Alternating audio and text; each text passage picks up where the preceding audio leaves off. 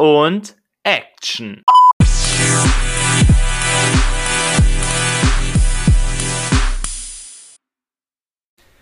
Ja, ich habe im Kino vergangene Woche Ghostbusters Legacy geguckt oder im originalen Ghostbusters Afterlife. Warum jetzt die deutsche Übersetzung wieder anders ist als das Original, keine Ahnung warum, aber darum soll es auch nicht gehen. Es soll stattdessen um Ghostbusters gehen. Und vorweg muss ich sagen, ich bin großer Ghostbusters-Fan, aber ich habe jetzt zum Beispiel die ganzen Trickserien aus den 90ern nicht geguckt. Und auch Ghostbusters 2 zum Beispiel fand ich schon nur noch okay. Und ja, der 2016er äh, mit, äh, mit Melissa McCarthy fand ich okay. Viele Leute finden den ja ganz schlimm. Ich konnte dem immer noch ein bisschen was als Komödie ja, anfangen, also als Komödienfilm, aber als Ghostbusters-Film funktionierte der von 2016 auch überhaupt nicht. Und deshalb war ich sehr, sehr skeptisch, weil die Teil 2 die war schon nicht gut, das Remake war überhaupt nicht gut. Warum denn jetzt ein dritter Teil?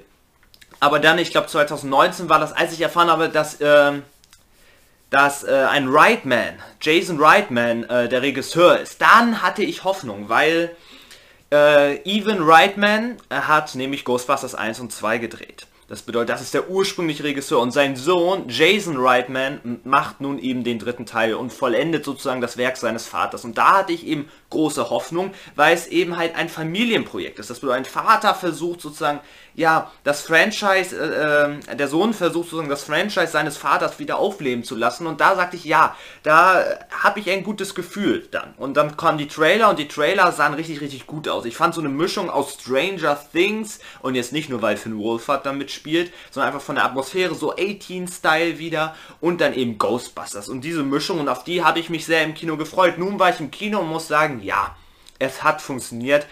Ghostbusters 3, Ghostbusters Afterlife, Ghostbusters Legacy, wie man den auch immer nennen möchte, ist ein super Film geworden. Äh, vor allem ein gute, eine gute Komödie, eine gute Action-Komödie geworden. Auch ein guter Ghostbusters-Film geworden, aber kein guter Geisterfilm. Das trotzdem schon mal so vorweg, weil die Priorität liegt hier trotzdem eher bei den Charakteren, bei den familiären, ein bisschen auch auf der Komödie und zwischendurch musste ich auch sagen, hatte ich so das Gefühl, vielleicht bin ich in einer Art Kinderfilm gelandet, weil es ist schon sehr familienfreundlich, zum Beispiel im Gegensatz finde ich zum ersten originalen Film von 84. Das sind aber echt einfach nur äh, kleine bemerkbaren Sachen, das bewerte ich jetzt gar nicht positiv oder negativ.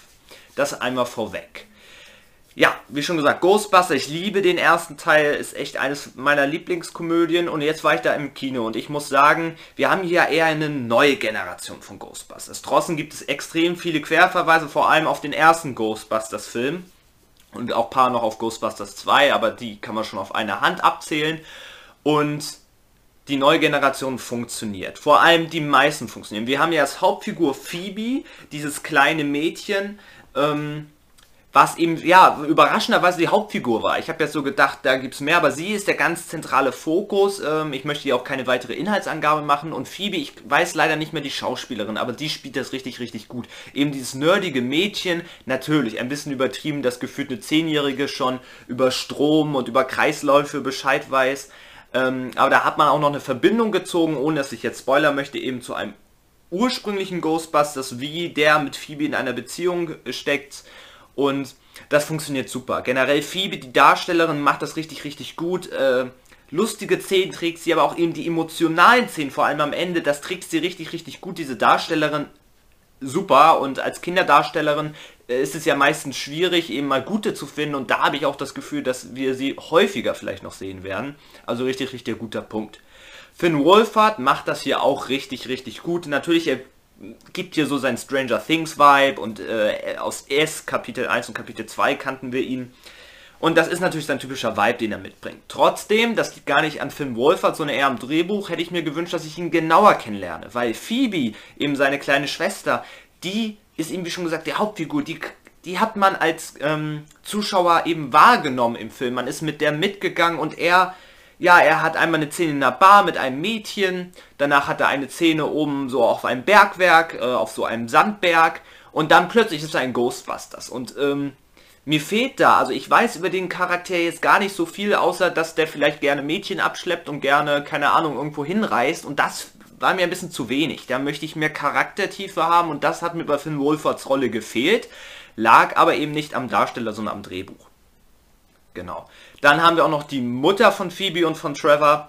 Und äh, die macht das auch richtig, richtig gut. Vor allem am Ende auch diese tragischen Rollen. Sie als Mutter, die ähm, ja eben ihre Probleme hat, familiäre Probleme hat, äh, das kaufe ich hier ab. Und äh, auch am Ende gibt es da eine Szene, wo als Ghostbusters-Fan einem fast so eine Träne äh, rübergelaufen ist. Und äh, das trägt diese Mutter sehr, sehr gut. Am Anfang eben weiß man gar nicht, wo geht ihr Charakter hin. Dann am Ende denkt man, oh ja, okay, man weiß, in welche Richtung der Film geht. Und dann kommt trotzdem nochmal so eine Wendung, was ich richtig, richtig gut fand. Allgemein, der Film hat ein Herz und äh, auch am richtigen Platz. Das bedeutet, wenn man Ghostbusters liebt, wird man überall Kleinigkeiten sehen. Am Anfang, vor allem in der ersten Hälfte, ist es trotzdem der Fokus bei den Charakteren. Ähm, hat Vor- und Nachteile. Zum Beispiel dachte ich auch, wann kommt meine Action-Szene? Also es braucht echt, die erste Hälfte kommt fast ohne Action-Szene aus.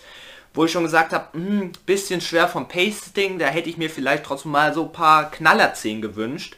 Aber im Nachhinein auch gar nicht mal so schlecht, weil der Film lässt sich Zeit für die Charaktere. Und das ist eine so gute Sache, weil ich mit den meisten Charakteren eben mitfieber. Auch ein äh, Paul Rudd ist hier, den man ja natürlich zum Beispiel aus Ant-Man kennt, vom MCU. Und der bringt ja auch wieder seinen Charme mit, wie der auch mit den Kindern interagiert. Richtig, richtig lustig.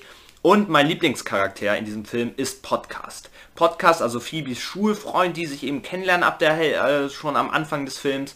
Und ich glaube, ich habe selten so eine lustige, so einen lustigen Nebencharakter gehabt, so einen typischen Sidekick gehabt.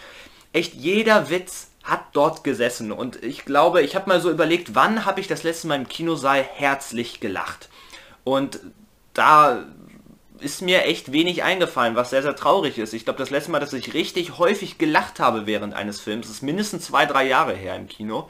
Und hier war das mal wieder so. Ich habe immer, wenn dieser Charakter kam, Podcast, dieser kleine Junge, der immer einen Podcast macht, du lachst. Es ist echt lustig, dieser Film. Und ähm, das ist einfach richtig, richtig toll. Also ich, bei jeder Szene mit ihm wusste ich, da kommt was Tolles. So. Genau. Und auch Paul Rudd hat hier ein paar Gags und die Gags sitzen. Also der Film ist lustig, deshalb sage ich, als Komödie funktioniert der richtig, richtig gut. Ähm, du lachst echt, genau. Und das ist auch richtig, richtig gut. Die Geister auch, du hast extrem viele Verweise. Ähm, vor allem in der ersten Hälfte halt dezente Verweise auf die Ghostbusters. Das bedeutet, im Hintergrund sieht man ein paar Sachen und ein paar Namen oder so sind vielleicht ein paar Easter Eggs. Und dann kommt eben ab der Hälfte eben, wo man sagt, jetzt kennen wir die Charaktere und jetzt kommt die Geisterhandlung. Und ab diesem Moment mit der Geistlandung verändert sich der Film ein bisschen, denn er nimmt sich sehr Ghostbusters 1 von 84 äh, zum Vorbild. Und ich will da gar nicht zu viel spoilern, aber es ist gefühlt dieselbe Handlung.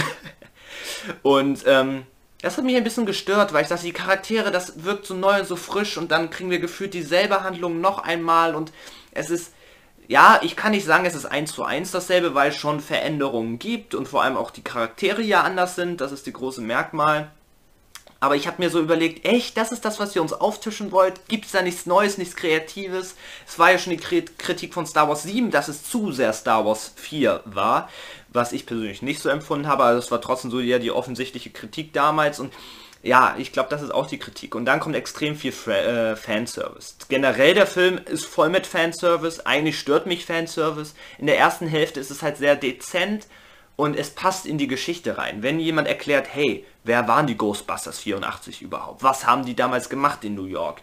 Ähm, da macht es natürlich Sinn, Ausschnitte aus dem Film zu zeigen oder, keine Ahnung, Verweise hinzumachen, dann macht es Sinn, aber dann gibt es in der zweiten Hälfte, ist der Plot halt abhängig von diesem Fanservice und das stört mich. Und vor allem gibt es, haben wir schon im Trailer gesehen, diese Marshmallows und Männchen und die haben mit der, mit, mit der Story nichts zu tun. Das bedeutet, wir haben hier Figuren und einzelne Szenen, die nichts mit der Handlung zu tun haben, die einfach nur reingeworfen wurden, damit wir als Kinobesucher sagen, oh, das kennen wir ja von 84.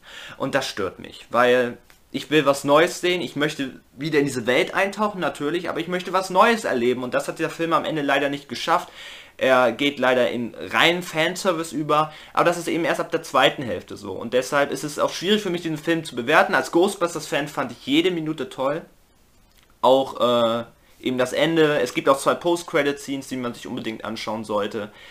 Und ähm, ja, zu viel Fanservice, aber trotzdem als Ghostbusters-Fan fand ich das natürlich toll. Aber wenn man, wenn ich mir das jetzt objektiv als Filmkritiker angucke, sage ich, Handlung sehr vorhersehbar ab der zweiten Hälfte, vor allem wenn man den ersten Teil gesehen hat und äh, ja, weniger, wenig Kreativität in dem Handlungsstrang, zu viel Fanservice. Dafür ist die erste Hälfte was ganz Neues, was ganz Frisches. Neue, tolle Charaktere. Wir haben ähm, ja, ernstzunehmende Handlungen. Zum Beispiel der 2016er Ghostbusters hat ja alles veralbert. Hier wird auch Geistermythologie ernst genommen, was ich richtig, richtig gut finde.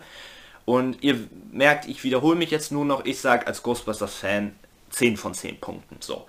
Ähm, als Filmkritiker gebe ich 7,5 von 10 möglichen Punkten, also es geht fast an die 8 ran, weil es ja immer noch gut ist. Es ist halt leider ein bisschen zu viel Fanservice geworden in der zweiten Hälfte, aber vor allem die erste Hälfte. Und als Komödie, ich sag, als Komödie funktioniert dieser Film so toll. Ich habe so doll gelacht im Kino und es war einfach natürlich. Es war kein Witz, wo du sagst, ah, der wurde jetzt ins Drehbuch geschrieben, außer ein, zwei Male, sondern es ist einfach natürliche Dialoge, wie auch im ersten Teil, auch mit diesem trockenen Humor, wo du einfach sagst, ja, ich fange wieder an zu lachen im Kino und das war toll und deshalb hat Ghostbusters Legacy mir für mich einen großen Teil äh, Liebe wieder im Kinosaal erweckt. Also große Empfehlung, sich den anzuschauen, im Kino am besten, aber auch im Heimkino wird es bestimmt immer noch ein toller Film sein. Genau. Somit beende ich nun hier meine Kritik. Vielen Dank fürs Zuschauen und bis bald.